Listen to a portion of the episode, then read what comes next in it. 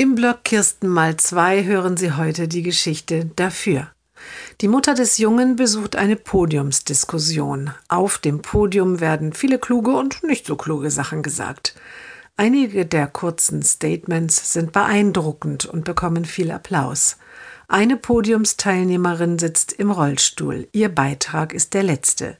Über ihren Beitrag denkt die Mutter auch noch nach dem Ende der Veranstaltung nach.